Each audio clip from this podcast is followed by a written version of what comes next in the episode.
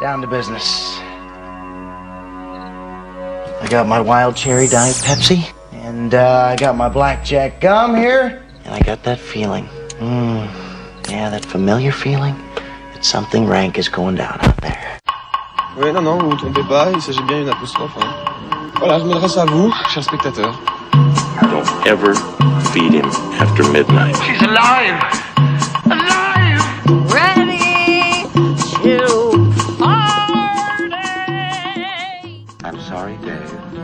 I'm afraid I can't do that. I'm a man. Well, nobody's perfect.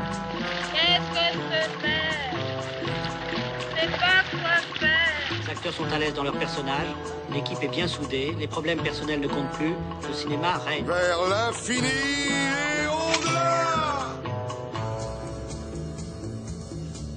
Cette semaine, dans Extérieur Nuit, nous allons voyager. Nous allons voyager, nous allons aller à Berlin euh, pour visiter Kate Blanchett en pleine crise de nerfs dans Tar, le film de Todd Field. Nous allons voyager à Séoul et plus précisément retourner à Séoul avec David Chou. Euh, nous allons aller à Tunis pour Ashkal et mener l'enquête. Nous allons également aller au Canada afin de savoir pourquoi, pourquoi diable Laurier Gaudreau s'est réveillé cette nuit-là. Et puis nous allons faire un petit tour en France avec Youssef Salem pour voir s'il a toujours du succès et si JP Zadi est bien en place dans son poste de président de la République. Nous sommes en retard. Extérieur nuit, c'est parti, les news. News.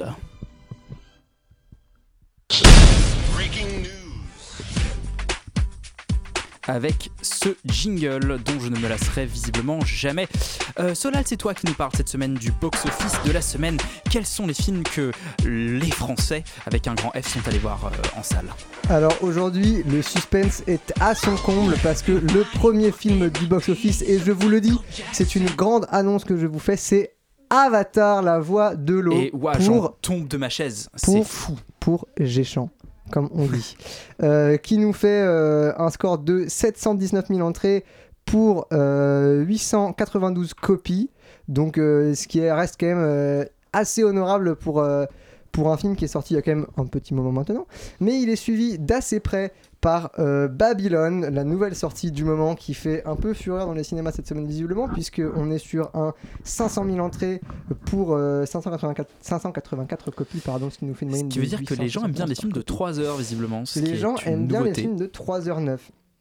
Bientôt Parmi, Bollywood, euh, près de chez vous. Parmi les films dont on vous a euh, parlé euh, jusqu'à présent, on a en quatrième place du classement, et pas des moindres, Tirailleurs de Mathieu Vadepied, dont on a, vous avez parlé de façon un peu mitigée, mais qui fait un score relativement honorable pour, euh, pour ce que c'est, avec euh, 177 000 entrées pour euh, 874 copies, ce qui fait une moyenne de 202 par copie, ce qui est plutôt pas trop, Pas trop, trop mal, et surtout qu'il cumule à presque un million, donc il va dépasser le million euh, pour un film comme ça, c'est assez C'est incroyable. plutôt bien. Euh, on a les Banshees d'Inisherin qui en plus a un peu raflé euh, les Oscars, qui est 9ème du box-office, euh, après il me semble deux semaines d'exploitation. Et, euh, et euh, on a euh, le donc... euh, Excusez-moi, je n'arrive plus à retrouver... Eh bien, j'ai raté mon box-office. Et ben c'est pas grave parce que finalement euh, c'est le passé. Ce qui nous intéresse c'est le- même le présent, je dirais l'avenir. Laurent, Euh, quels sont les films que les gens sont allés voir aujourd'hui à Paris euh, avant 14h du coup? Eh bien, évidemment, comme on est à Paris, sans surprise, ça commence par Tar. Bah, bien sûr. Qui fait 1344 entrées pour 25 copies, donc une belle moyenne de 54. On est quand même sur un très joli démarrage pour ce film dont on vous parle tout à l'heure. Il est Encore un film de presque 3 heures. hein, c'est C'est vrai. Il est suivi d'assez loin par la famille Asada, qui fait euh, 607 entrées pour 14 copies, donc une moyenne de 43, ce qui est pas mal, parce que finalement 14 copies, c'est pas beaucoup. pour un film japonais. Pour un film japonais. Et enfin, on est pas très loin ensuite derrière, avec Retour à Séoul, euh, qui fait 574 entrées pour 13 copies, donc une moyenne légèrement supérieure de 44, parce que euh, voilà, les gens aiment l'Asie. Eh bien, c'est tant mieux. Euh, J'ai aussi envie de vous parler de Pompon Ours, Petite Balade et Grandes Aventures qui est un film euh, qui fait que 42 entrées pour 5 copies, donc une moyenne de 11. C'est des aventures qui doivent être euh, peut-être suffisamment grandes pour ravir petits et grands. En tout cas, euh, c'est pas un perdant de la semaine euh, génial, mais pourquoi pas. Pourquoi pas Nous allons passer du coup, parce que pour une fois on vous parle du premier film de ce 14h de Paris, il s'agit bien évidemment de Tar de Todd Field, bande-annonce.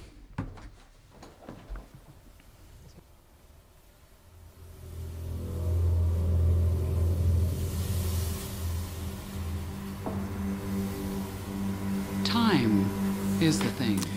Une bande-annonce mystérieuse pour un film mystérieux, n'est-ce pas? Donc, Tar, euh, Roman, c'est un film de Todd Field avec Kate Blanchett qui joue une chef d'orchestre en plein nervous breakdown. Euh, tout à fait. Enfin, en fait, c'est pas vraiment elle qui est en nervous breakdown. euh, Enfin, c'est causé par quelque chose puisque le film raconte la chute en fait de cette euh, chef d'orchestre, qui est la plus renommée de toutes, qui s'appelle donc Lydia Tarr et qui va être accusée d'abus de pouvoir, d'harcèlement, d'agression. Et c'est ça qui va en fait mener à sa chute et à son euh, euh, meltdown aussi euh, à elle euh, personnel. Euh, moi, c'était mon attente pour 2023 et en fait, je suis relativement en colère contre ce film parce que Ah, cool je trouve que c'est à moitié un chef-d'œuvre et à moitié une grosse déception. C'est-à-dire que, euh, en fait, je crois que j'ai jamais été au- aussi frustrée par la fin d'un film que par celle de Tar. J'ai l'impression d'être euh, tous les euh, spectateurs de la fin de Game of Thrones, alors que j'ai jamais vu cette série, mais que je ressens du coup leur haine. Euh, principalement parce que les deux premières heures du film sont tellement génialissimes et tellement bien maîtrisées que les 38 dernières minutes, moi, m'ont donné l'impression que Todd Field se fout complètement de notre gueule et nous prend un peu pour des cons, ce qui m'a évidemment un peu agacé. En fait, c'est limite, je trouve qu'on a l'impression que en fait, il y a un autre réalisateur qui a pris euh, commande de, de ce film à la fin, euh, tellement cette, cette finale euh, a fait rire moi la moitié de ma salle parce que elle est, elle est complètement débile. En tout cas, il y a un truc qui est tellement bizarre en termes de ton parce que on glisse d'une tonalité à une autre sans vraiment comprendre pourquoi, sans que ce soit jamais justifié ou expliqué. On a l'impression du coup que c'est juste du mauvais goût. Donc voilà, je, vous l'aurez compris, je suis énervée par cette fin de film. J'ai envie d'aller demander à Todd Field de réaliser la fin, de, de faire son final cut autrement. Mais alors, avant la fin, est-ce que c'est bien? Avant la fin, c'est très bien parce que, comme je dis, je suis énervée euh, parce que le reste du film est absolument gigantesque en fait. Euh, déjà dans la façon, enfin dans ce que propose en fait le film, c'est-à-dire qu'il met en place euh, une espèce d'observation de cet habit de pouvoir dans ses moindres recoins, dans les moindres détails, avec des scènes qui sont absolument géniales. Notamment, je pense à une scène où Kate Blanchett insulte une, une enfant en allemand en lui expliquant qu'il ne faut pas agresser les gens parce que c'est une petite fille qui a, qui a en fait sa, la fille de Kate Blanchett à l'école. Et donc en fait, c'est une scène qui est à la fois hyper drôle, à la fois hyper terrifiante, avec euh, un énorme dialogue en fait sur le, pouvoir, puisqu'on regarde une agresseuse adulte dire à une agresseuse enfant qui ne, que c'est pas bien d'agresser, euh, sinon elle va la tuer. Donc en fait, on a un espèce de rapport de force, d'autorité entre un adulte et un enfant. En fait, c'est une scène qui, représente, parmi mille autres scènes de, de, euh, qui sont fascinantes à regarder, qui représentent justement cette espèce de, dialogue sur, le, pouvoir. Ce qui est génial aussi dans le film, je trouve, c'est que en fait, c'est un film qui filme jamais les agressions pour lesquelles Kate Blanchett va être accusée vraiment. Elle, il les filme jamais directement, c'est-à-dire qu'on a accès à son comportement dans la vie de tous les jours, mais on voit pas le reste de, ses agressions. Ce qui est en fait assez malin parce que ça laisse place à, du doute euh, chez les spectateurs. Et c'est là aussi où le casting est hyper intéressant parce que de mettre une actrice comme Kate Blanchett que tout le monde aime et qu'on a désespérément envie d'aimer, encore une fois, ça nous fait euh, prendre la place du système puisqu'on a envie de mettre des œillères et qu'on se retrouve nous aussi à, faire à perpétuer en fait cette violence d'une certaine manière évidemment jusqu'à être euh, complètement face au chaos en fait euh, puisqu'on ne peut que détester cette femme à la fin du film. Euh, donc voilà, c'est en fait super intéressant aussi sur, euh, pour finir sur l'héritage en fait de cette violence, puisque je trouve que c'est un film qui, au-delà de d'observer cette violence, il se pose la question de d'où elle vient. En tout cas, de, on se demande, puisque on voit pas comment Kate Blanchett est arrivée au sommet, mais on voit sa chute. En revanche, on comprend par certains éléments euh, qu'elle a dû s'imposer, qu'elle a dû se créer une- des énormes boucliers en fait pour en arriver là. Et on se demande si finalement elle n'est pas devenue agresseuse par mimétisme de ses maîtres, ou en tout cas par une éducation qui était peut-être instaurée par ce système. Enfin, voilà, c'est hyper intéressant encore une fois, Euh, et c'est assez jouissif parce que le spectateur est vraiment, euh, devient en fait complice du film puisque on est en permanence euh, actif, on doit interpréter tout ce qui est euh, tout ce qui est donné à voir. Donc pour ça c'est génial, notamment même avec des histoires de son, tout ça, ça nous donne des indices et c'est vraiment un film qui rend, euh, voilà, le spectateur, euh, enfin en fait qui fonctionne pas sans, sans ce spectateur et ça c'est jouissif pour pour nous je trouve. Et après bon je, je vais laisser en parler parce que j'ai trop de trucs à dire, mais les autres, mais juste pour finir, la, la- la mise en scène est assez géniale là-dessus aussi, c'est qu'elle nous fait participer euh, également parce que il y a plein d'espèces de, de, de montage en fait, d'un montage qui, qui est tellement euh, vénère, qui nous fait sursauter aussi, qui nous fait euh, interpréter, etc. Donc tout ça participe euh, à voilà à faire de, de- des, deux, des, pro- des deux premières heures de tard un chef-d'œuvre et après euh, une grosse merde. Waouh, ok, euh, bah écoute, euh, tu aurais pu engueuler ce film en allemand, mais je me suis déjà fait engueuler en allemand dans ma vie et je ne le souhaite à personne. Manon, ce film, euh, pareil, deux tiers euh, qui est bien et puis un tiers qui est moins bien. Oui, tout pareil que Roman. Euh, Merci Manon. Euh, non, Euh, c'est vrai que ce film, on en parle depuis longtemps et au début, on avait juste le pitch, c'est-à-dire euh, la euh, plus grande chef euh, d'orchestre femme euh, du monde et la première à diriger euh, la Philharmonique de Berlin ou je sais pas quoi. Et du coup, moi, je m'attendais au début à vraiment un genre de biopic euh, féminin slash féministe qui aurait célébré euh, premier accomplissement d'une femme, enfin bref, tout ce que, ce que je n'aime pas. Et c'est absolument pas ça, c'est tout l'inverse. Euh, il y a eu plein de films déjà sur les habits, les habits de pouvoir, des films post-MeToo, voilà, qui ont essayé d'analyser la domination, tout ça. Et Tar est vraiment le plus ambitieux que j'ai vu, que j'ai vu sur le sujet. Il s'ouvre de façon hyper ingénieuse. Alors, j'ai l'impression que je parle toujours des premières scènes des films, mais je trouve qu'elles sont toujours intéressantes à analyser. Où tu as une conversation par texto euh, de deux femmes, euh, enfin, on imagine deux femmes qui sont hors champ et qui, en fait, euh, parlent de, de la cruauté et des abus donc de Lydia Tarr. Et ensuite, on enchaîne sur une masterclass d'elle où le journaliste fait son CV à la fois pour les spectateurs qui sont dans la salle Mm. de cinéma et les spectateurs qui sont dans la salle qui assistent à la masterclass.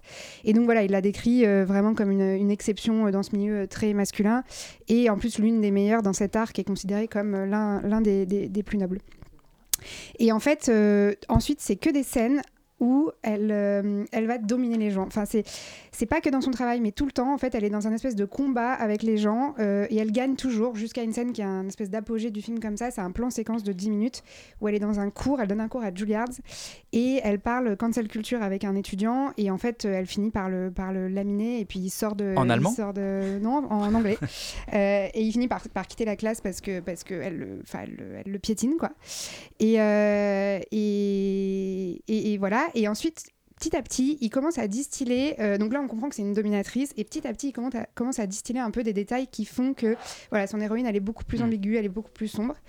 Euh, et c'est assez intéressant. Je trouve que tout le film, en fait, il, est, il a une maîtrise. euh, il est en phase avec son héroïne. Il y a une maîtrise formelle qui correspond exactement à ce qu'elle est. Il y a vraiment le souci du détail, un sens de la minutie, comme elle, elle a ce même souci du détail dans son travail, même dans sa façon de s'habiller, dans sa façon de parler. Elle pèse tous ses mots et tout. Enfin, tout est, est raccord. Les décors sont tous en béton. C'est tout gris, c'est froid. Enfin, elle aussi. c'est En même temps, on est à Berlin. on est à Berlin, on parle de musique rigolo, classique, ouais. voilà, c'est voilà, tout, tout est, est- est cohérent dans, dans cet univers, Euh, jusqu'à ce qu'elle soit euh, donc accusée de harcèlement sexuel et donc là tout va se fissurer et effectivement il y a cette troisième partie où c'est limite surnaturel en fait, c'est très bizarre et du coup en fait moi j'en suis, j'ai j'ai pas aimé cette troisième partie et après en y réfléchissant je me suis dit est-ce que ça serait pas en fait un moyen de nous dire que ça est euh, peut-être un rêve, c'est pas arrivé, je sais pas, elle, pense à sa chute euh, potentielle, enfin je sais pas. C'est hum, c'est assez déstabilisant, mais peut-être que ça veut dire autre chose que vraiment cette vraie fin, je sais pas. Euh, le dernier truc que je dirais quand même sur ce, sur ce film, c'est que là il y a une espèce de procès en misogynie un peu qui, qui est fait au film. Il y a beaucoup de gens qui regrettent que parce que c'est un personnage féminin, elle est lesbienne, même si sa sexualité n'est absolument pas vraiment le sujet du film. Mais voilà, il y a plein de gens qui regrettent qu'il en fasse un personnage euh, mauvais. Et en fait, moi, je trouve ça ju- juste cool que le film se contente pas d'une représentation et que, et que, en fait, derrière, il y a un scénario, un film qui soit ambitieux et. euh, et, et- voilà, donc je ne comprends pas ce, ce- procès euh, qui lui est fait. C'est un film qui est austère, c'est un sujet qui est épineux, c'est un domaine qui est assez inaccessible, la musique classique, mais moi j'ai trouvé que c'était vraiment un grand film. Un grand film qui a redonné espoir euh, à Martin Scorsese, hein, puisqu'il il a dit qu'il avait enfin repris espoir dans le cinéma en voyant tard. Carrément. Imen, euh, tu es la dernière de cette, de cette, euh, de cette série de critiques. Tout à fait. Et Tu as le verdict final. J'ai le verdict final et je vais dire que c'est un très très très grand film. Euh, Ah. Moi personnellement, je l'ai vu hier et je pense que je vais y retourner peut-être dans deux jours. Mais en fait, il y a un truc où. euh, Et tu dois aussi revoir Babylone. Il y, a- il y a trop de films oui, à voir, là, il y a beaucoup trop de long. films à voir, beaucoup trop long, Ouais. mais pour, pour le coup, les 2h38 sont passés extrêmement vite. Enfin, je me suis vraiment sentie happée de la première à la dernière minute. Je suis d'accord avec vous, les 15 dernières minutes. Alors, je dirais pas. Là, enfin, à partir du moment en fait, où on quitte les États-Unis, on quitte, euh, on quitte l'Allemagne, on se retrouve à Osaka, plus supposément c'est écrit quelque part, mais on sait pas vraiment où est-ce qu'on est. Là, ça part ailleurs, mais je, je crois qu'on n'a pas vu la même chose dans la fin, mais du coup, on en parlera euh, plus tard parce que j'ai pas envie de spoiler aux personnes qui nous écoutent là. Euh, mais je trouve que c'est un film qui est extrêmement bien construit, que Kate Blanchett est juste extraordinaire, mais ça, Mm. bon, on l'a- compris au vu des différentes récompenses. Euh, mais comme tu l'as dit, en fait, c'est que c'est un film qui est à l'image de son personnage et c'est un film qui a raccord vraiment sur tous les pans. Et il y a vraiment une maîtrise de la mise en scène qui, je trouve, est bluffante puisque la caméra est toujours posée à un bon endroit, le rythme des séquences est toujours parfait, on fait durer les séquences. Tu as parlé de ce plan séquence à Juilliard. Il y a beaucoup de séquences de dialogue, des séquences de voiture, on sait pas vraiment jusqu'où on va, mais il y va, il pousse la chose et qui fait qu'il y a un climat qui est installé qui, moi, m'a vraiment fait penser à Anneke dans ce truc anxiogène, agonisant, où on a au début une situation un peu parfaite du coup de sex sex story de cette femme qui est un peu à son apogée, qui à la fois bah, ce côté Kate Blanchett euh, hyper sympa, euh, hyper à l'aise, etc. Et on explose ça complètement. Et du coup, il y a un rapport complètement bah, jouissif. On est pris là-dedans, comme tu l'as dit, on a envie de l'aimer et à la fois bah on sait pas en fait. Il y a vraiment une ambiguïté qui plane sur le film et une ambiguïté qui plane de tous les côtés puisque c'est un film où on est dans son intimité mais il n'y a jamais d'intimité il n'y a jamais de chaleur. T'as cité euh, l'espèce de maison un peu bunker c'est qu'elle a une fille on comprend même pas si c'est vraiment sa fille. Sa femme qui est sa femme il y a aucun il y a une séquence qui est glaçante où c'est la seule séquence où elles se font un câlin et où en fait elles se disent mais des choses d'une froideur tout en ayant un contact charnel pour la première fois. Et ça fait que c'est voilà, toutes ces variations-là qui fait que ce film te tient et est vraiment juste sublime et complètement fou. Moi, le seul mais que j'émettrais, c'est plutôt par rapport à la bande-annonce en fait que j'ai vue du coup avant le film et qui me laissait présager euh, de quelque chose de peut-être encore plus barré, encore plus radical aussi, puisqu'on met en avant justement ces séquences un peu de rêve, ces séquences où on, va dans autre chose, alors que le film reste un peu sage, je trouve, à ce niveau-là, alors que je m'attendais à un truc un peu à la Under the Skin où vraiment il y a un moment de juste on descend et on s'en fout de tout, et du coup, c'est peut-être ce que vous avez vu dans la fin euh, qui, moi, m'a pas parlé comme ça. Mais en tout cas, voilà, je trouve que c'est un film qui est assez extraordinaire et vraiment bluffant et je, je le recommande complètement. Et ben moi j'ai pas vu le film, mais en tout cas vous m'avez donné envie de le voir. Le prochain film dont on parle est une comédie française de Baya Kasmi. Youssef Salem a du succès. Bande annonce. Youssef Salem, tu es officiellement sur la shortlist du concours. Faut que je le dise à mes parents. Le pitch du film est contenu dans ce début de bande-annonce, puisqu'il s'agit de Ramzi qui joue donc Youssef Salem, qui est sur la shortlist du concours et il va lui arriver plein de trucs, n'est-ce pas, Iman? Tout à fait, il, lui arrive- il va lui arriver euh, toutes sortes de péripéties, puisque euh, avoir, être sur la shortlist du Goncourt, bah, c'est quelque chose de positif, mais ce qu'on a l'air de nous dire, c'est que c'est pas si positif que ça quand on vient euh, d'une famille Parce- maghrébine et parce que qu'on parle peut-être de qu'il a choses... écrit des trucs. Des Ouais. choses trop intimes. Donc le bouquin s'appelle Le choc toxique, donc ça en dit déjà long, et le film s'ouvre sur lui, en fait, qui lit des passages de son roman chez Trapenard, euh, avec... Il y avait encore Trapnar à l'époque. Voilà, exactement, avec des espèces voilà, d'images de, de souvenirs. Euh, je trouve que c'est un film qui est extrêmement intéressant. J'ai envie quand même de citer que ça, voilà, ça a été réalisé par Baya Kasmi, euh, qui avait fait euh, Je suis à vous tout de suite, qui était déjà avec Ramsey et qui était déjà avec Jimel Laponce. Euh, et c'est coécrit avec Michel Leclerc, qui a fait La lutte des classes, Le nom des gens, Télé Gaucho. Enfin, voilà. En fait, ils travaillent toujours travaillent ensemble toujours quand l'un scénarise, l'autre. Réalise, voilà. voilà. Donc du coup, il y a quand même cette collaboration qui suit et qui est assez intéressante. Et je trouve que c'est particulièrement intéressant aussi sur ce film-là. Donc tu l'as dit, c'est un mec de 45 ans qui vit euh, dans un studio un peu pourri au-dessus du PMU rue de Belleville. euh, et sa vie bascule. En fait, c'est vraiment ça. Euh, moi, personnellement, je trouve que c'est un film qui est assez intéressant, qui est un peu au croisement à la fois des miens de Roger Zem et à la fois d'Arthur Rimbaud de Laurent Canté. Et du coup, ils ont réussi à un peu mixer les deux, euh, à secouer tout ça, donc dans ce truc de à la fois euh, chronique familiale, qui bah, est juste une famille un peu française, mais avec voilà leurs problématiques qui leur sont propres, avec cet humour aussi qui va avec, et ce rapport de rentrer en fait dans bah, ce grand monde littéraire. Il y a cette séquence extrêmement parlante quand justement il a ce fameux prix concours et qu'il est juste seul, entouré de personnes blanches qu'il ne connaît pas du tout. Euh, et on sent vraiment ce rapport de solitude avec Noémie Lvovsky qui est un personnage extraordinaire dans ce film, mais juste pour son rôle, je, le- enfin, je, voilà. je trouve que ça vaut le coup. C'est un film comique, c'est un film populaire en fait. Moi, je, je suis allée le voir euh, sans avoir forcément d'attente. La salle était pleine, les gens ont applaudi à la fin, les gens ont ri de bon cœur. Et du coup, je trouve ça assez chouette en termes de voilà que ces thématiques-là soient assez mises, euh, soient mises en avant comme ça. Et je trouve que ça se tient. C'est un bon moment. On a entendu la musique de Bachar Marcalifé qui ponctue un peu le film, peut-être un peu trop, en tout cas euh, pour moi, puisque en plus on la connaît maintenant. C'est utilisé aussi dans mes frères et moi. Et donc euh, voilà, ça fait peut-être un peu too much. Il y a aussi des espèces de comiques de situation que moi j'ai pas trouvé forcément pertinent. Je pense au personnage du- de l'espèce de faux Colanta qui recroise dans le train et qui ensuite, enfin là, je vais pas, je vais pas spoiler ça, mais du coup, des fois, on essaie un peu de pousser le comique trop loin, alors que euh, juste cette famille et leur intimité, je la trouvais vraiment suffisante en fait pour euh, nous dire quelque chose, pour à la fois avoir ce côté touchant dans le personnage notamment de Mela, donc Mela Bédia, sa sœur, qui est très chouette, où on a toujours cette oscillation entre euh, à la fois son intimité à lui et ce rapport à l'humour et à cette famille assez dysfonctionnelle, mais qui finalement fonctionne en fait. Et ça qui est assez chouette, c'est qu'au début, on nous montre de son point de vue et des poncifs que lui-même a euh, sur sa famille et aussi de tous les barrages qu'il a intimement au fait d'être arabe en fait en France, Mhm. puisque c'est la thématique principale de ce film-là. Euh, et donc on, on va comme ça dans cette évolution aussi de finalement ce n'est pas que Youssef Salem, euh, ce n'est pas lui qui a du succès, mais c'est aussi un rap- voilà toutes les personnes autour de lui. Donc euh, je trouve que c'est un bon moment à passer. Après je dirais pas que c'est un très grand film. Oui, euh, bah, ça a l'air d'être une petite euh, comédie euh, sympathique avec un fond sociologique très pertinent. Valentin. Ouais, en vrai, ouais, tu peux enchaîner, c'est bon, j'ai rien à en dire de Voilà. plus, t'as très bien résumé l'affaire. Non, c'est intéressant, effectivement, tu parlais que, du fait que c'était pas juste sur Youssef Salem, mais c'est sur effectivement le fait d'être arabe en France, et c'est un peu le, c'est un peu le, je pense, le sujet du film, c'est ce qui fait à la fois sa force, c'est un peu, je pense, sa limite, c'est-à-dire que c'est un film qui a un parti pris assez intéressant, qui veut rire des clichés qu'il essaye de dénoncer. Euh, Il y a un peu un point d'équilibre qui est très bizarre parce qu'il va effectivement aligner un certain nombre de clichés sur ce que c'est que d'être musulman, de ce que c'est que d'être arabe, de ce que c'est que d'être dans une famille musulmane et une famille arabe en France, avec le père qui, euh, du coup, essaye à tout prix de s'intégrer et à tout craint être le républicain, le, mec qui corrige les fautes d'orthographe en français et tout ça. Euh, la mère très, euh, bah, très- vraiment un cliché de mère musulmane arabe en France. Et donc, du coup, il y a un point d'équipe qui est très compliqué. Parfois, je trouve que ça marche pas forcément très bien, mais la plupart du temps, ils arrivent à s'en sortir. Enfin, ils arrivent à s'en sortir par des pirouettes d'écriture, par de la générosité du casting, qui fait que c'est pas gênant. Et politiquement, le film tient bien son, son point. Et je trouve que c'est déjà pas mal pour euh, le principe, parce que j'avais un peu peur en y allant.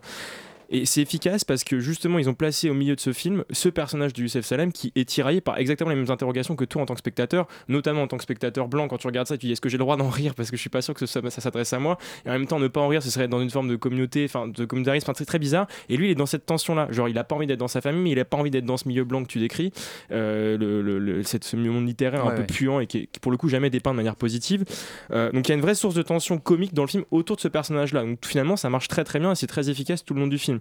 Après, moi, là où le film touche ses limites, c'est effectivement un peu cet habillage léger. Tu as parlé de la musique qui revient de manière ponctuelle comme ça, Euh, pas toujours de manière très sollicitée, mais pour vraiment marquer la fin de OK, on a fait une séquence, on fait un peu des plans de coupe, on va faire une Mhm. autre séquence.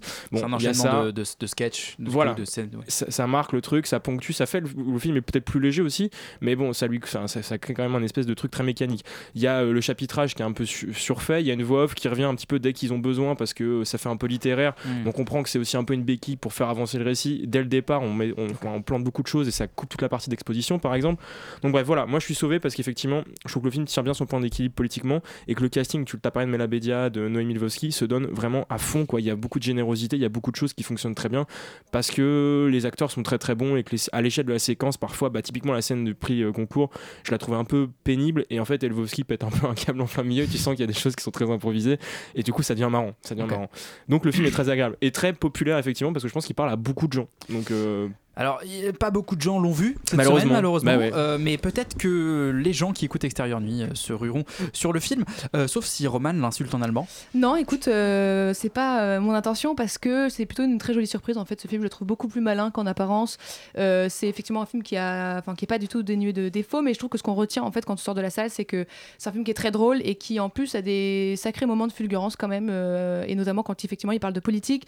Euh, j'ai pas grand chose de rajouter de plus, si ce n'est que moi j'ai vraiment envie de sauver le scénario. En fait, le trouve euh, euh, très intelligent parce que il se base sur un truc hyper euh, classique, c'est-à-dire un espèce de secret qu'il faut surtout pas révéler. Donc voilà, le scénario s'articule autour de ça, mais en fait, il va un peu plus loin parce que il y a un peu plein d'histoires qui se mélangent. C'est-à-dire qu'à la fois, il y a l'histoire qu'il a écrit lui, donc sa fiction en fait dans le livre, qu'on on, a, on a un peu accès à ça en fait puisqu'il va lire des passages de son livre, comme disait Valentin, mais aussi son adolescence, la véritable en fait, pas celle qu'il a fictionnée, donc celle qu'on voit, et son, sa vie actuelle. En fait, ces trois histoires se mélangent et je trouve que ça marche super bien parce qu'à la fois on a cette histoire familiale et à la fois on a son récit initiatique à lui. Euh, par exemple, il y a une espèce d'histoire d'amour qui se tisse en fait, qui commence dans la fiction, c'est-à-dire qu'elle commence dans le livre et elle finit dans la vraie vie de, de ce mec. Je trouve ça super beau en fait comme Mhm. idée. Donc le scénario, je trouve voilà assez bien euh, foutu en fait. Euh, ensuite, effectivement, la grande force du film, c'est ses personnages, c'est-à-dire que Noémie, enfin, ça tient évidemment à genre à des interprétations des acteurs, mais je trouve que tous les personnages sont super bien dessinés. En fait, même des personnages qui, qui ont une scène pendant 5 minutes. Il y a une libraire, par exemple, pendant 5 minutes. Enfin, en fait, ils existent. C'est ça qui est assez euh, euh, cool. C'est que c'est une, une comédie populaire qui n'a pas des personnages creux qui servent à faire avancer, avancer le scénario. Et ça, c'est assez euh, réjouissant, je trouve, à, à voir. Et c'est des personnages pour qui on a beaucoup de tendresse euh, au final. Donc, pour ça, c'est une, vraie réussite. Et même s'il y a des facilités d'écriture et des, un peu des problèmes de rythme, notamment à la fin, je trouve que effectivement, on ressent plus ce côté sketch vers la fin que- qu'au début où il y a une espèce de continuité. Là où je trouve que le film est hyper subtil, c'est quand il vraiment il disperse toutes ses idées politiques dans des trucs, dans des conversations en fait, dans des scènes Mhm. euh, qui, qui sont pas qui sont pas politiques, mais dans des, espèces de petits trucs qui marchent parce que du coup c'est des moments de quotidien et ça peut être euh, justement une engueulade avec euh, sa sœur, un moment de tendresse avec euh, avec sa copine. Enfin, c'est ces trucs là où en fait il y a des trucs super intéressants qui sont dits, qui sont pas du tout, euh, qui paraissent pas du tout lourds comme euh, enfin quand dans la façon dont c'est fait, notamment sur la, la honte, la religion, le, le rôle politique de la littérature ou non, etc. Enfin voilà, ça, ça nous laisse plein de réflexions en fait qui sont pas encore une fois genre données avec des gros sabots et, et ça fait du bien en fait tout simplement. Ça fait pardonner un peu les, les inégalités aussi du film. Eh bien, j'ai envie de dire, euh, on souhaite tout le succès à Youssef Salem. Euh, on passe au prochain film, qui est un film de David Chou et qui s'appelle Retour à Séoul, et dont on écoute la bande-annonce. What are you listening? It's Korean music. Je ne connais vraiment rien de la Corée.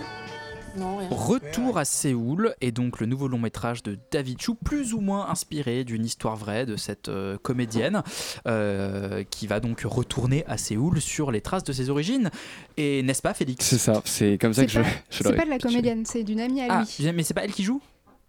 Non, pas du Ah, tout. Non, en fait, c'est- une actrice, euh, pla- enfin c'est une artiste plasticienne qui n'est pas comédienne de métier. Eh bien, j'ai lu pas son histoire. des fausses informations. Peut-être que je tout suis mal informé sur Twitter. C'est un problème. Très librement, enfin, c'est marqué d'ailleurs à la fin du Ouais. film. Il y a une comédienne du film qui est effectivement adoptée. euh, D'accord, ok. Eh ben, partie. je raconte n'importe quoi, mais finalement, c'est pas très grave. Mais t'es pas très loin. Voilà. Grosso modo, ça raconte l'histoire de Frédéric qui a donc 25 ans, elle est française et elle retourne justement pour la première fois en Corée du Sud où elle est née et elle, est- en fait, elle se lance un petit peu par hasard dans une quête euh, pour retrouver ses parents du coup biologiques. Voilà. Euh, je suis assez mitigé sur le film parce que j'en sors. donc, Du coup, encore une fois, comme à chaque fois, j'ai pas eu le temps de vraiment de poser ma réflexion, surtout qu'il y a pas mal Ça de choses. une manie, Une manie. Félix, bah, il faut faut que j'arrête d'aller les- voir les films à 16h Bah oui. le mercredi Bah oui. avant la radio. Euh, non, mais surtout qu'en fait, il y a des trucs que je trouve super et des trucs que je trouve un petit peu moins bien. Et voilà, c'est un, petit peu- un petit peu dommage. Euh, bon, pour commencer, euh, déjà en termes de mise en scène, je trouve que c'est très maîtrisé. Euh, et je, je- trouve sincèrement que c'est très minimaliste, mais que justement il s'apesantit pas sur des choses, mais toujours à la bonne distance. Le plan large, voilà, pour signifier des choses, par moments des plans serrés pour mettre en valeur ses actrices, mettre en valeur ses visages. Je trouve qu'il y a vraiment une espèce de pudeur qui est hyper agréable, je trouve, et qui est pas trop un peu voilà cinéma français. hein. Je, trouve que voilà, c'est- assez agréable, un jeu sur les couleurs. Voilà, il y a vraiment quelque chose, un travail dans les décors, dans les costumes. Je me rappelle un peu du film au fur et à mesure, Euh, mais voilà, ça, je trouve ça, Ça se voit trouvé pas, t'inquiète. J'ai trouvé ça très très agréable. Par contre, il y a des moments où euh, justement on bascule et d'un coup on tombe un petit peu dans le, du surlignage, c'est-à-dire qu'on va euh, s'apesantir sur des silences, euh, essayer de, de créer de la fausse austérité. Enfin, voilà. et, là, on tombe progressivement dans le cliché un petit peu de, de la mise en scène voilà, des, des films français et on sent en fait que David Chou a un peu le cul entre deux chaises, à savoir un héritage français et un héritage justement de cinéma un peu rigoureux coréen, on va dire. Et, et voilà, et du coup, je, malheureusement, je trouve que la, dualité marche pas complètement et il y a vraiment des scènes qui l'emportent et d'autres qui sont très en dessous. Euh, je trouve aussi quelque chose pareil qui est très nuancé que j'aime et que j'aime pas. Le personnage, personnage principal que je trouve assez détestable, enfin, un côté très amer et que je trouve j'aime bien. En fait, je, trouve que ça la rend très humaine en fait, étonnamment, euh, de suivre un personnage détestable qui fait des choix. Ça, ça dure, ça s'étale sur 10 ans, donc du coup. On voit Ah oui, un petit peu même professionnellement euh, comment elle, elle, se, elle, elle se convertit, elle, elle devient une espèce de marchande d'armes, un truc un petit peu flou mais qui, est- qui est moralement du coup très discutable et j'aime beaucoup ça parce que encore une fois je, trouve que ça la rend euh, très touchante en fait finalement. Et en même temps on sent le côté un petit peu mécanique par moment de certaines situations où euh, il essaie de la filmer comme la meuf cool et libre euh, t'as vu regarde elle danse tout seul dans un restaurant comme dans tous les films français enfin bon bref. encore une fois pareil toujours des espèces de un, un héritage qui ne lui va pas je trouve. Euh, et donc bah, ça c'est un petit peu dommage. Euh, et en même temps pareil. Je trouve que cette étude est assez passionnante sur 10 ans parce que euh, il y a un certain euh, justement déterminisme et qui peut être assez intéressant d'é- d'étudier comment cette espèce d'absence justement et ce fait de ne pas connaître ses origines euh, euh, hante une vie. Et ça je trouve que pour le coup c'est assez bien c'est assez bien foutu. Et en même temps euh, il y a un côté un peu psychologie de comptoir on se dit bon voilà ok euh, en dehors du film est-ce que tu peux vraiment condenser tout ça? Est-ce que tu est-ce que euh, tu es vraiment au plus proche en fait de cette espèce de vérité psychologique sur le personnage? Je sais pas. Et d'ailleurs il y a voilà il y a beaucoup de moments où il passe par le dialogue pour t'expliquer un petit peu les thématiques du film. Donc je suis très mitigé sur ce film. Je trouve qu'il y a vraiment des, super moments et je pense que ça vaut le coup d'aller le voir. Et en même temps je, je- je trouve que c'est un peu maladroit et que c'est pas hyper subtil et voilà je trouve pas ça complètement abouti. Mais moi j'ai pas vu son premier film ça m'a donné en tout cas euh, envie de, de voir son premier film. Donc je vous conseille quand même d'aller voir ce film. Tu es donc mi-figue, mi-concombre, Ouais, selon l'expression maintenant consacrée. Euh, Manon, toi, le retour à Séoul, c'est quelque chose qui t'a parlé, moins, pareil, mitigé, Bah, on en est J'ai peut-être euh, la solution pour toi, Félix. Euh, moi, bah, c'est d'aller retourner le voir parce que moi, je l'ai vu une première fois où vraiment je suis Retourner au retour à Séoul. Retourner. où ça m'a vraiment pas du tout captivé, mais peut-être parce que je l'ai vu sur un lien sur mon ordi et je suis retournée le voir en avant-première avec David Chou qui en parle très très bien. Et là, pour le coup, j'ai été vraiment euh, complètement happée. Euh, moi, ce que j'ai aimé, c'est qu'en fait, c'est pas un film classique sur la quête euh, de, ses origines. En fait, on sait pas vraiment ce qui la motive. Elle arrive un peu là, enfin, en tout cas, elle dit qu'elle arrive là euh, par hasard. Il y a des espèces de bribes de, vie, bah, la scène de la danse justement, ou un date dans un, date Tinder dans un bar, qui en fait dure aussi longtemps que des scènes de retrouvailles avec son père. Et ça, et ça, je trouve ça, enfin voilà, ça rend le film un peu inclassable comme ça. Et j'ai beaucoup aimé. Euh, la- L'actrice, elle est vraiment de tous les plans, tout le temps, tout le temps. C'est tout le temps, euh, c'est tout le temps sur elle. Et du coup, au final, c'est plus en fait son cheminement et le portrait, euh, ce, portrait en fait qui dessine, qui compte que vraiment si elle va arriver à renouer avec ses origines et tout ça. Euh, ce qui, est, euh, ce qui est étonnant aussi pour un film sur euh, l'adoption, c'est que retrouver la trace de ses parents, c'est finalement pas le plus difficile. C'est plutôt l'après en fait qui est difficile à gérer. C'est bah, le refus de sa mère qui veut pas l'avoir, et à l'inverse les démonstrations d'amour de son père qui sont euh, complètement excessives Mm. et à la limite du harcèlement. C'est super gênant. Et voilà. Il y a aussi le, le- vu le, le- le titre et le sujet du film, donc une jeune femme qui découvre sa Corée d'origine qu'elle connaissait pas. Le réalisateur qui est d'origine cambodgienne ne connaissait pas non plus la Corée avant de faire ce film. Euh, Alors, il raconte qu'il y était allé justement il y a 10 ans avec euh, cette amie et qu'ils se sont retrouvés à parler au père biologique. euh, oui, de cette alors je crois, amie. oui, ils y sont allés pour un festival. Ouais, voilà, il était ça. témoin Ouais, un peu ça. par hasard de ces mêmes, Mais c'est pas un pays en tout cas qui connaissait, euh, qui connaissait, qui connaissait bien quoi. Oui, c'était via l'histoire de, de- de son ami. Et, euh, et en fait, je trouve qu'on aurait pu s'attendre à un côté un peu peut-être carte postale euh, sur sur la Corée, surtout qu'il y a quand même une espèce de fascination actuelle un, un peu pour la tout ce qui est culture coréenne et tout ça. Et en fait, pas du tout. C'est un film qui est très beau esthétiquement, mais qui appuie pas non plus cette esthétique qu'on pourrait attendre d'un film qui se parle, qui se passe à Séoul. Il n'y a pas ce côté je sais pas, il n'y a, pas les néons, il n'y a pas le- la foule. On est d'ailleurs assez peu dans la ville, on est très peu dehors, on est souvent dedans, dans des intérieurs qui sont assez sobres. On, limite, on pourrait pas savoir en fait que ça se passe en Corée. Euh, donc ça aussi, c'est un truc que, que je trouve qu'il faut souligner euh, du film.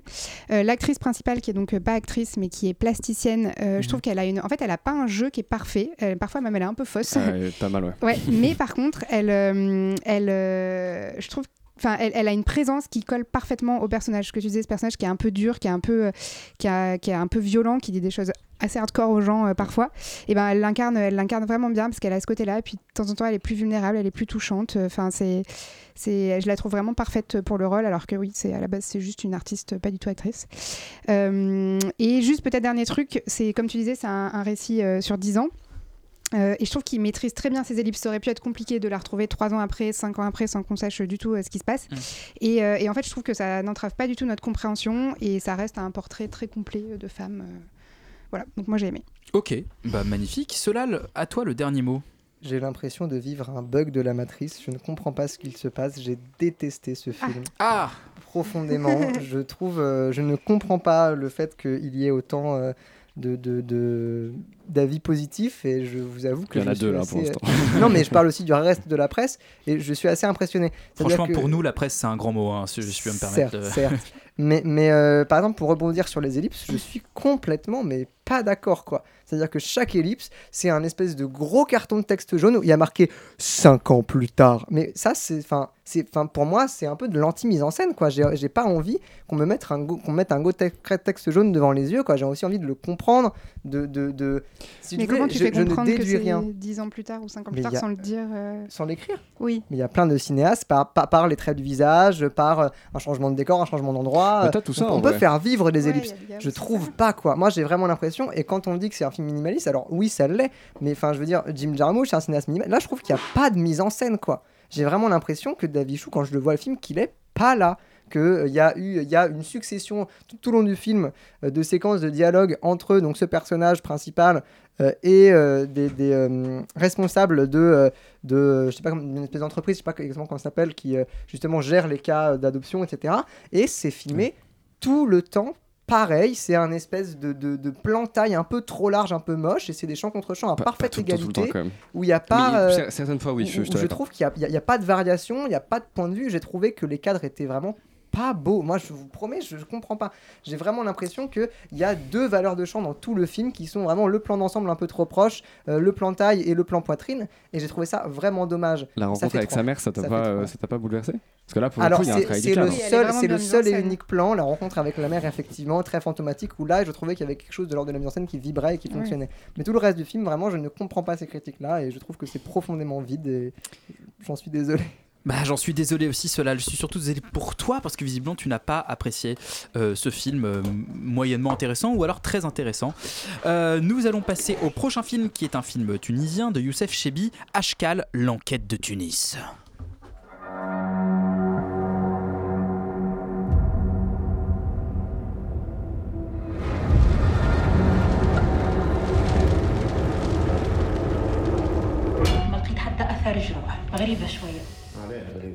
Alors, l'enquête de Tunisie, le titre me fait un peu penser à genre Le Caire confidentiel. Mais est-ce que c'est un pur argument marketing ou est-ce que ça ressemble à ça?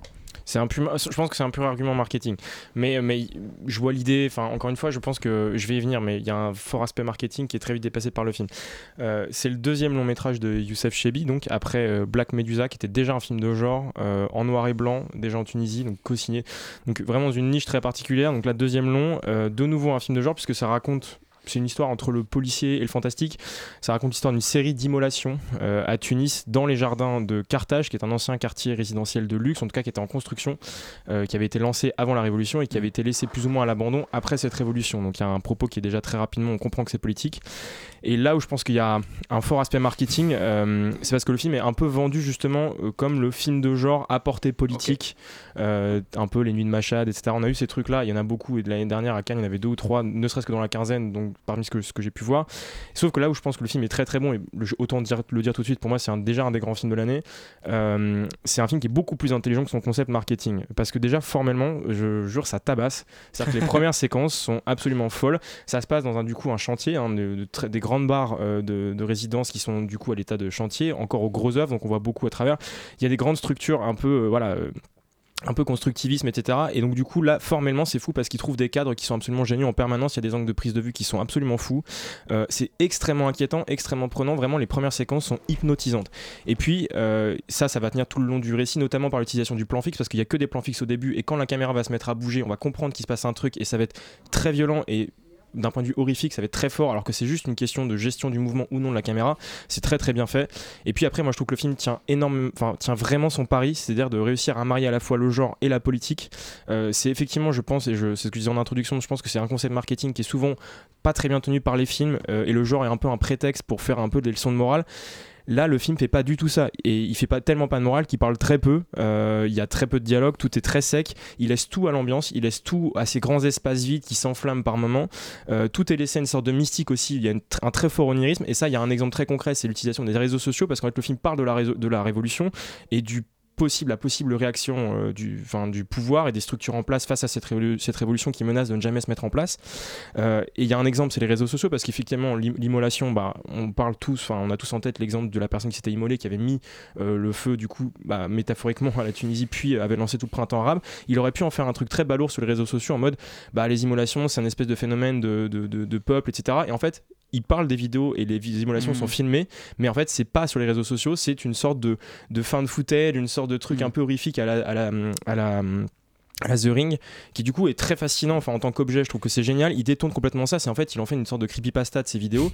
C'est complètement mystique, complètement fou. Et du coup, le film est plein de dangers, il y a une ambiance folle. euh, et il dit tout en même temps de, des tensions de cette société. C'est un microcosme. Euh, y a, on comprend tout parce qu'il y a une espèce d'histoire parallèle avec deux policiers euh, qui sont pris en même temps dans une espèce de procès pour juger euh, bah, des anciens responsables pendant la Révolution et des, crimes qui ont été commis sous Ben Ali. Donc il lie une espèce d'intrigue policière à cette, cette intrigue principale euh, très horrifique. Et il y arrive très bien et résout. Le film est un peu faible à un moment. On pense que l'enquête s'essouffle. Et dans un clima- climax final, il arrive en plus à faire preuve de maîtrise absolue sur le plan scénaristique et à conclure tout ça en une heure et demie. C'est assez. moi, je trouve ça absolument génial. Voilà. Laurent, je te vois faire les grands yeux depuis tout à l'heure, donc je me dis que tu n'es pas forcément d'accord avec Valentin. Alors, spoiler alert, moi j'ai trouvé ça à chier. Vraiment, euh, pour moi, c'est c'est quand même un vrai scandale. euh, j'ai failli m'endormir quatre la fois. porte. Enfin, c'est vraiment une catastrophe.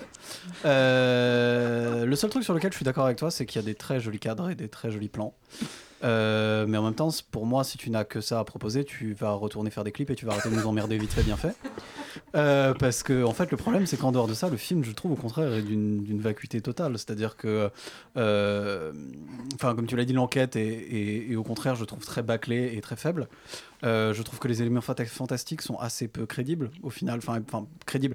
À la rigueur, c'est même pas, c'est même pas la question, mais je trouve. En c'est fait, ça, très- je- je pense en fait, qu'on- très mal, très mal pensé, très mal amené. Je trouve qu'en fait, toute l'espèce de, de côté métaphorique politique, en fait, Oui, voilà, le film, de- le film est une allégorie. Donc Oui, tu le peux pas film lui reprocher de pas faire une en fait, enquête réaliste. C'est trouve- ça le. Bah, c'est-à-dire que en fait, un bon film aurait fait une enquête qui se tient et qui aurait été cool, mais qui aurait aussi été une allégorie. Mais j'entends ton point. Mais mais du coup, parce que il aurait travaillé ding, un petit ding. peu. Mais mais il aurait, il aurait été un peu travaillé du coup. Euh, non, en fait, je trouve que au contraire, moi, la, métaphore en fait autour de justement euh, cette volonté d'oublier le passé, cette volonté de ne pas vouloir euh, faire justice, etc. Enfin, et, et le, et et comment dire, et l'élément politique en fait du film est, euh, pas, brillant, pas particulièrement brillant. C'est-à-dire que et c'est pas particulièrement bien fait. C'est-à-dire qu'en fait, on, le voit venir, on comprend un peu où ça va. Euh, et, et, et- en dehors de ça, en fait, il y a quand même des éléments. Bon, je j'ai pas trop envie de spoiler, mais notamment sur la fin, qui, bah, pour moi, sont extrêmement mal amenés. C'est-à-dire que je trouve le film mal construit, plutôt mal raconté.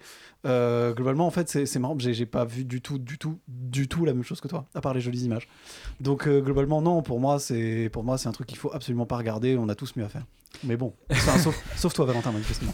Écoute, tu, tu qu'une t'as pas, pas raconté aux gens à quel moment t'avais dormi. Tu t'es endormi au milieu, c'est ça J'ai failli m'endormir, j'étais là comme ça et j'arrivais à essayer de tenir debout. Mais faut prendre mais ça en compte. parce que Quand, quand- quand- quand elle, elle s'endort dans des ruines de, de- de- de bâtiments, par contre, comme ça, gratos, bah moi j'ai eu envie de faire un peu pareil. Ouais, mais en fait, le problème, fait, du coup. je pense que le problème, c'est que tu ne l'as pas vu en 4DX. Ah, mais c'est Et ça. par conséquent, un peu- Parce que Euh, l'immolation en 4DX, mon gars.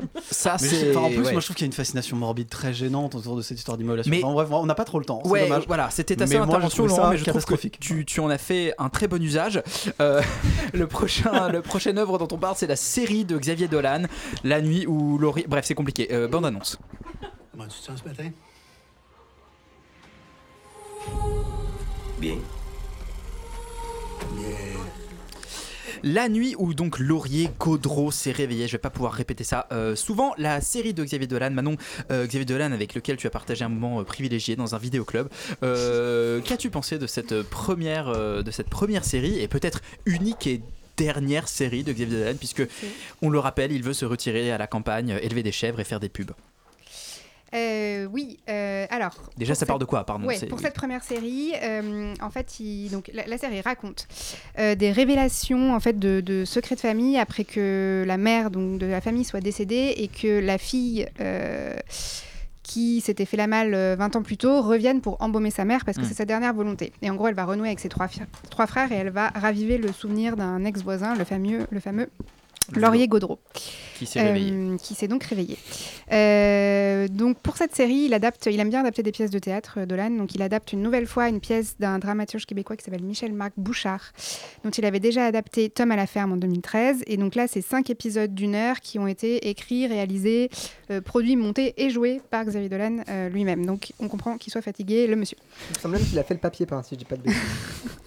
Ouais, du coup, Oui. il, il joue pas tous les rôles, hein, on est Non, non, pardon, il fait le cadet de la, euh, ouais, le cadet de la famille.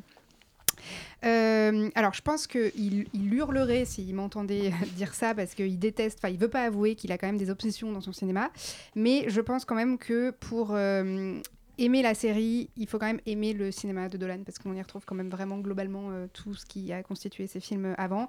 Il y a euh, le retour en terrain hostile euh, du- du- d'un membre de la famille, comme dans Juste la fin du monde. Mhm. Il y a un côté un peu thriller, voire un peu horreur des fois, qui, pourrait, voilà, qui pourrait carrément rappeler Tom à la ferme. C'est toujours un peu donc ces mêmes plans serrés sur, et suffocants un peu sur, euh, sur ces personnages. C'est toujours son même chef opérateur qui s'appelle André Turpin, Ouais. euh, qui fait une super belle photo euh, une nouvelle fois.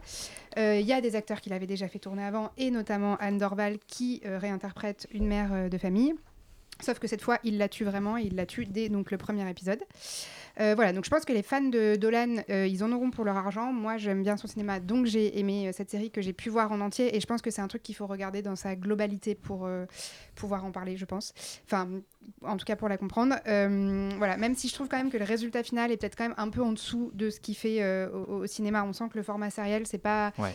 une temporalité vraiment qui maîtrise, qui maîtrise très très bien. Mais bon, en même temps, c'est une première, donc on, on lui en veut pas. Le pilote, il est un peu tarabiscoté, il est pas très. hum, Enfin, Pas très fluide, peut-être, Ouais, ouais. ouais, voilà, il peut rebuter un peu parce qu'il y a vraiment, ça se passe entre 91 et 2019 et du coup il y a plein, plein, plein. Pour le Là, coup, on parlait des ellipses et là il y en a vraiment plein. Et t'es là, ouais, ça va être vraiment euh, imbitable sur euh, sur 5 ou 6 épisodes. Mais en fait, ça va parce qu'après il se concentre plus ou moins sur euh, un personnage de la famille, donc qui s'appelle les Larouche. Et euh, du coup, ça lui donne le temps. Ouais, ils ont tous des noms. Improbable et ça lui laisse le temps de, de développer tous ses personnages et même les secondaires notamment celui de la belle-sœur qui est vraiment qui s'appelle Chantal et qui est vraiment euh, qui est vraiment le meilleur perso de cette série. Donc euh, et en plus les acteurs s'avèrent enfin je trouve que tous les acteurs de la série sont, sont vraiment bons. Et puis petit à petit il va se resserrer comme ça sur le, le nœud de l'intrigue qui n'est pas du tout ce qu'on pense au début. Au début Ok. il nous fait croire à un truc. Ensuite ça Bref, on, on comprend qu'à la fin vraiment ce qui s'est passé. Enfin, moi en tout cas, euh, j'ai compris qu'à la fin et du coup, ça m'a permis de tenir euh, vraiment sur les cinq épisodes.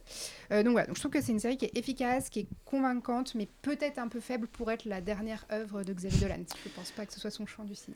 Alors Xavier, si tu nous entends, le chant du cygne est encore devant toi visiblement. S'il te plaît. Rita, euh, moi. Oui, bah, qu'as-tu pensé de cette, bref, de cette série?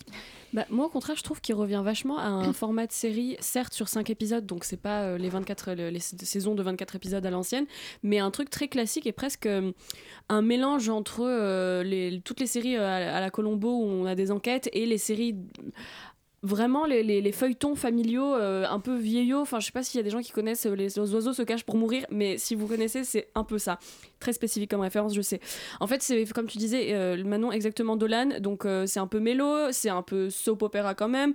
Telenovela presque par moment. Il y a des secrets il y a des flashbacks il y a une famille qui est complètement dysfonctionnelle. Moi j'ai vu que les deux premiers épisodes parce que je n'ai pas les mêmes privilèges. Donc je ne sais pas comment ça se termine et je suis très curieuse. Et je pense que c'est pour ça que je me permet quand même de dire que j'ai beaucoup aimé, même si honnêtement je suis encore très confuse sur ce que j'ai vu. J'ai vu les deux à la suite et les éléments de genre m'ont un peu surpris parce que j'étais pas, je savais pas qu'il y aurait ça et euh, j'ai pas vu euh, Tom à la femme. C'est je crois le seul Dolan que j'ai pas vu, ce qui fait que j'ai moins l'habitude de, de ces excursions euh, vers les trucs un peu plus horrifiques et vu que moi je ne suis pas une personne qui fait des excursions vers l'horrifique habituellement, euh, j'ai j'ai pas, j'étais pas très à l'aise devant les moments où quelqu'un vomit du sang par exemple. Pas mon délire. Ceci étant dit, j'adore comment il écrit ses persos masculins et féminins. Je trouve ça trop cool parce que c'est un. Franchement, c'est horrible parce qu'en 2023, il y a quand même des moments où j'ai du mal à trouver des personnages féminins et masculins intéressants qui existent au-delà de la qualité principale qui fait qu'on va le reconnaître en disant ça c'est le mec bizarre, ça c'est la meuf sympa. Et euh, lui, je trouve qu'il écrit très bien ses personnages. Le rythme, effectivement, est un peu lent. Le pilote, j'ai rien compris de ce qui se passait. L'épisode 2 a permis de, de clarifier. Mais euh, voilà, moi j'ai hâte de voir la suite. Euh, et je peux vous dire, en vrai, si vous voulez juste au moins du drama, euh, il y a du, c'est vraiment, il y a du drama. Il y a des gens qui s'engueulent, il y a des gens qui pleurent, euh, il y a des gens addicts à la drogue. Tu sens qu'il y a des trucs sexuels bizarres derrière. Un, un petit peu comme un, comme un film de Xavier Dolan finalement. Et voilà, Mais donc c'est très donc, concentré, pour quoi, revenir sur ce que disait Manon, finalement, on est très d'accord, c'est que euh, si vous aimez bien Xavier Dolan de base, si c'est pas un mec qui vous agace, parce que je sais que c'est un cinéaste qui peut agacer, moi pas vraiment, je suis pas une Alors, fan et je suis pas non plus agacée par lui. C'est un, c'est un, c'est un personnage qui peut agacer plus que ses films. ne Non, peuvent je pense que ces m'agacer. films- non, je pense qu'il y a quand même des gens qui, sans le connaître, regardant ces films, se disent Ah, euh, machin, pour qui il se prend. C'est c'est une position moi, je- que je ne Ok. partage pas. Moi j'aime mais- bien ces films, j'ai- le, Voilà, le personnage ces- médiatique m'agace, mais j'aime bien plutôt ces films. Moi, je le connais pas euh, personnellement ni parle de- médiatiquement, j'avoue, je m'en fiche. Mais, mais par contre, ces films, je les trouve vachement intéressants parce que, et déjà, il est franchement. Enfin, on va pas revenir sur la carrière de Dolan, tout ça pour dire que la série, déjà, a un titre merveilleux parce que la nuit où Lauri- Laurier Gaudreau s'est réveillé, ça ne veut rien dire et que je suis. J'aime les gens qui font n'importe quoi avec leur titre, donc rien que pour ça. euh, D'ailleurs, ça change de titre à chaque épisode, je crois. C'est pas un truc genre. Oui, la, la le- nuit où Madeleine est morte. pour le coup. Oui. Voilà, Ah oui, donc en fait, Mireille est chaque nuit, quelqu'un ou fait quelque chose. C'est un nouveau con- c'est un nouveau concept de série où la série change de titre C'est en Friends, de mais, euh, c'est un peu ça. C'est Autrement. vraiment alors c'est un nouveau concept. Et puis, So- pardon, et vu que c'est au Québec, les gens ont des prénoms interdits. Comme tu disais, euh, Chantal, Mireille. Comme, Mireille. comme, comme euh, Laurier Godin. en fait, je trouve ça border raciste, donc j'ai passé la parole à Solal. Qui vient de mimer l'accent, hein, par ailleurs. non, absolument pas. J'ai juste, j'ai, j'ai juste des hauts un peu bizarres aujourd'hui, c'est tout. Euh, alors non, moi je, je trouve que c'est un peu euh, Dolan qui fait du Dolan, quoi. Donc. Euh, Eh ben merci Solal. Voilà. Voilà, c'est terminé. C'est, ce je, je, en fait, je, dirais que, et je pense qu'il détestera aussi ce que je vais dire euh, si jamais il m'entendait. Absolument désolé, Xav, mais Dolan, je pense que c'est un cinéaste profondément maniériste tout au long de sa carrière. Et là, j'ai l'impression qu'il perd un peu euh, ici les références esthétiques et les références de mise en scène qui l'ont toujours guidé jusque-là, à savoir euh, euh, parfois Gus Van Sant, souvent Mon Kar-wai, etc. Oui. Et là, il n'y a, y a plus trop ça. Et j'ai l'impression que.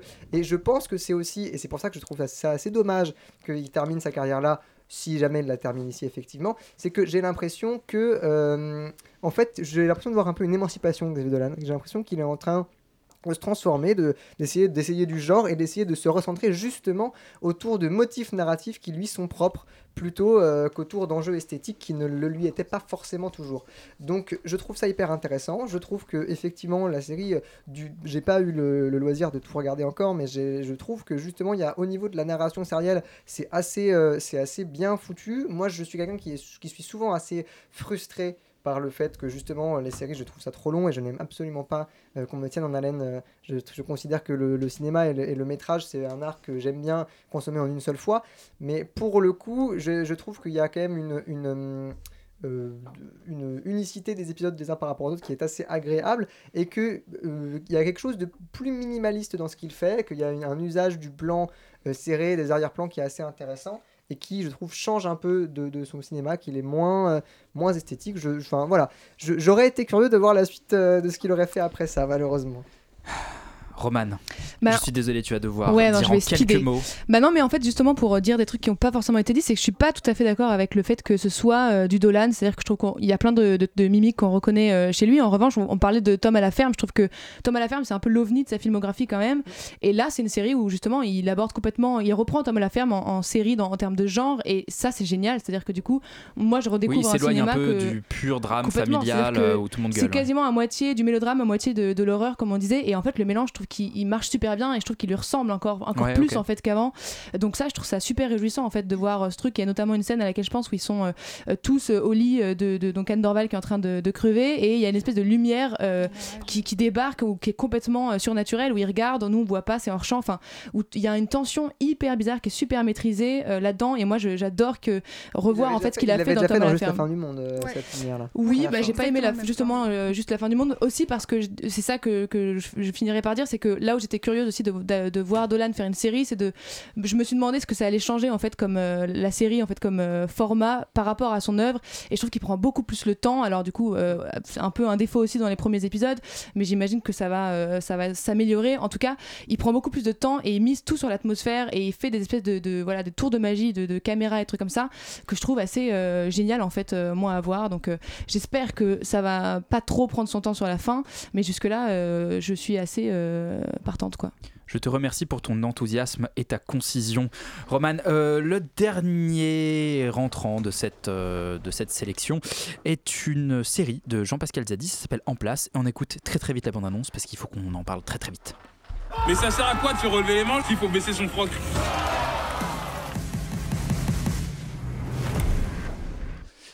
Ah, c'était hyper rapide, c'était super. JP Zadi, donc c'est le réalisateur, le scénariste, l'acteur principal de cette série. On rappelle que c'est également euh, le réalisateur, le scénariste et l'acteur principal de, euh, de Tout, simplement, Noir. qui était un film qu'on avait beaucoup aimé à Extérieur Nuit, on avait dit beaucoup de bien. Là, c'est la série, et en fait, dans cette série, JP Zadi veut devenir président de la République. Il est animateur de quartier, et euh, que va-t-il se passer, Rita? Eh bien, écoute, euh, tu as un peu résumé le tout. Euh, en fait, euh, merci Yuri. Non, concrètement, il veut se présider, il veut se présider à la présidence, voilà. Je pense qu'il a pris le, que Jean-Pascal Zadi a pris le concept de l'affiche de tout simplement noir et il s'est dit on va aller jusqu'au bout et je trouve ça génial. Je pense que cette série n'a pas été assez écrite dans le sens où, la, en termes vraiment scénaristiques, il y a plein de choses qui déconnent, il y a plein d'intrigues et sous-intrigues qui sont pas très cohérentes. Je m'en fous complètement. C'est une des choses les plus drôles que j'ai vues cette année. La scène du débat présidentiel, j'ai pleuré des larmes parce que je peux pas pleurer grand chose d'autre. Mais c'était franchement, euh, non, franchement, j'ai- aucun avis cohérent à dire et en plus, on n'a pas beaucoup de temps. Tout ce que je dirais, La c'est série que. est pas cohérente, cohérente non plus, hein, on est sur. Mais voilà, c'est ça. Franchement, c'est 5 épisodes de 30 minutes chacun. Ils m'ont tous fait, fait beaucoup, beaucoup rigoler. Jean-Pascal Zadi a un timing comique et des expressions du visage euh, du- qui me terminent. J'ai pas d'autres mots pour le dire. Simplement, je finirai sur, pour être très bref, je finirai sur la caption Netflix, de, que Netflix a mis sur la photo du film, enfin, de la série, pardon, je sais plus parler. Ils ont écrit Vous en avez pas marre de voter blanc. Et je trouve que la série aurait dû s'appeler comme ça. Je trouve ça sublime. J'avoue que c'est un très bon titre. Voilà, je sais pas qui a trouvé ce titre sur, euh, chez Netflix, mais bravo à toi et bravo Jean-Pascal Zadi. Je veux que tu fasses que des films sur l'expérience d'être noir en France et je veux encore plus de euh, Douanier Rousseau, quoi, euh, bah non, Corinne, Corinne Rousseau Douanier, du coup, oui. de Corinne Douanier. Putain, je... Bref, euh, quelqu'un d'autre. Oui, parce que alors, euh, pour expliquer à ceux qui n'auraient peut-être pas vu la série, il y a beaucoup de références à la politique française, notamment Sandrine Rousseau qui est jouée par euh, Marina Marina, Foïs. Dans une caricature savoureuse ou pas, en tant que Corinne Douanier. Imen, toi, j'ai pas l'impression que ça t'ait vraiment fait rire ce truc. En soi, si. Ah, cool. Mais pas des masses non plus. Après, Ouais. j'avoue que la scène de débat présidentiel, c'est vraiment mais, la pépite de la série. Euh, je trouve que les épisodes sont tous assez inégaux. Au final, c'est qu'il y a vraiment des moments Ouais. qui sont assez drôles et après, il y a du down. Puis C'est des ensuite, sketchs c'est bien des faits, sketchs quoi. assez bien faits, mais c'est sur ces épisodes, je les regardais d'une traite, ça se regarde vraiment d'une traite. Enfin, voilà. Euh, mais ce point d'apothéose-là est vraiment important, donc euh, je vous conseille quand même d'aller au moins jusqu'au cinquième épisode un truc comme ça. euh, C'est le dernier, donc c'est pas vraiment parfait. Euh, je trouve que c'est intéressant. Après, moi, je le connais pas, j'ai jamais rien vu de lui. Euh, je, je vais très peu vers la comédie, en fait, donc c'était aussi une curiosité pour moi de regarder ça. Et je trouve que ça marche, je trouve que c'est un bon moment à passer. Après, de là à dire que enfin, moi, je me suis pas bidonnée personnellement, Mhm. et je trouvais qu'il y avait pas assez de Marina Foïs. Voilà, c'est. euh, pas mais, faux. mais voix tout simplement noir, c'est vraiment plus poussé et plus, euh, plus intelligent, je trouve. Bah, il y a pas Marina Foïs dedans. C'est vrai. Non, Donc, mais il y a euh, déjà Eric Judor qui fait globalement les mêmes blagues. ouais. Euh, Mais moins donc mieux. Oui, c'est vrai. mais Là, il y a peut-être un peu trop d'Éric Judor. Et c'est. Voilà, est-ce que c'est ce que tu penses de la série, Félix? Euh, qu'il y a trop de- Oui, complètement. et puis qu'est-ce qui joue mal? C'est terrible.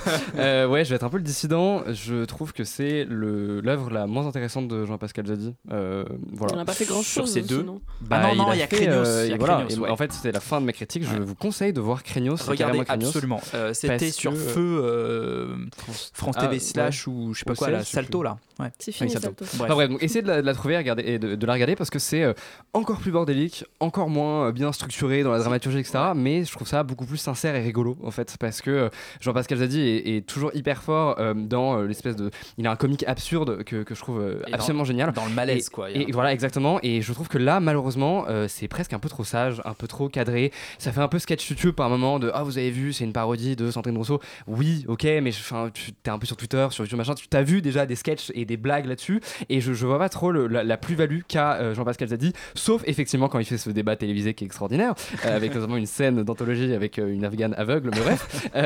Donc voilà, à la limite, en vrai, j'ai tout regardé, ça se regarde très rapidement. Donc Regardez-la, c'est c'est quand même sympathique, mais je trouve pas ça non plus euh, extraordinaire, ça m'a pas fait beaucoup beaucoup rire, Euh, et voilà, je trouve ça un peu paresseux, j'ai l'impression qu'il se complaît dans un personnage, euh, et ça je trouve ça dommage, j'aimerais bien qu'il sorte un peu de sa zone de confort, et pour finir, je trouve que surtout le concept est pas hyper bien exploité, c'est-à-dire qu'en vrai, un mec qui veut d'un coup euh, devenir... on a le temps, ok. Ouais, là, c'est bon, on a rattrapé. un mec qui veut, qui veut devenir président de la République, je trouve qu'il y a tellement de trucs euh, qui auraient ouais. pu être rigolos en termes de dramaturgie, et là en fait, tous les éléments qui auraient pu faire un peu des enjeux, notamment essayer de trouver des parrainages, etc., bah, disparaissent au profit euh, de, en fait, il manque un dernier parrainage et on va aller voir justement la parodie de Sandrine Rousseau, et il va y avoir un dialogue entre les deux où ils vont un peu euh, parler euh, thématique et, et respect et machin. Et, j'avoue que voilà, je trouve ça un peu lourd et je trouve ça dommage, ça aurait pu être beaucoup plus fou, et voilà, après avoir la saison 2, hein, peut-être qu'il va faire vraiment n'importe quoi. dire, ouais, saison 2, parce que la saison 2, ça, vu que, on va pas spoiler, mais il se passe un truc à la fin qui fait que euh, la saison 2 risque d'être. Je pense qu'en termes de spoil, c'est pas le plus grand spoil qu'il puisse y avoir. Ah, moi j'étais un peu surpris quand même. J'étais, ah tiens, ils vont jusque-là. Mais enfin, effectivement, donc, il y a une saison 2 qui est prévue. On peut le dire maintenant, je pense. je ne savais pas. Je- ça a pas été annoncé si ça marche, mais ça a l'air de marcher. Ça a l'air de marcher, que- le, le ça cartonne En sur vrai, la saison 2, ça peut être vraiment délire. Et on le lui souhaite, on le nous souhaite. Enfin, Oui, oui, moi, complètement. Moi, j'ai quand même bien rigolé euh, sur certains moments, même si je rejoins vos réserves et vos critiques. C'est déjà la fin de cette émission qui fut sportive, mais extrêmement variée et riche en expériences cinématographiques et sérielles. Euh, on vous rappelle qu'on a vraiment beaucoup aimé Tar, même si, euh, même si la fin est pas, pas fou, pas, pas folle. C'est pas très français ce que je dis, mais c'est la fin de l'émission qui nous écoute encore à cette heure-là.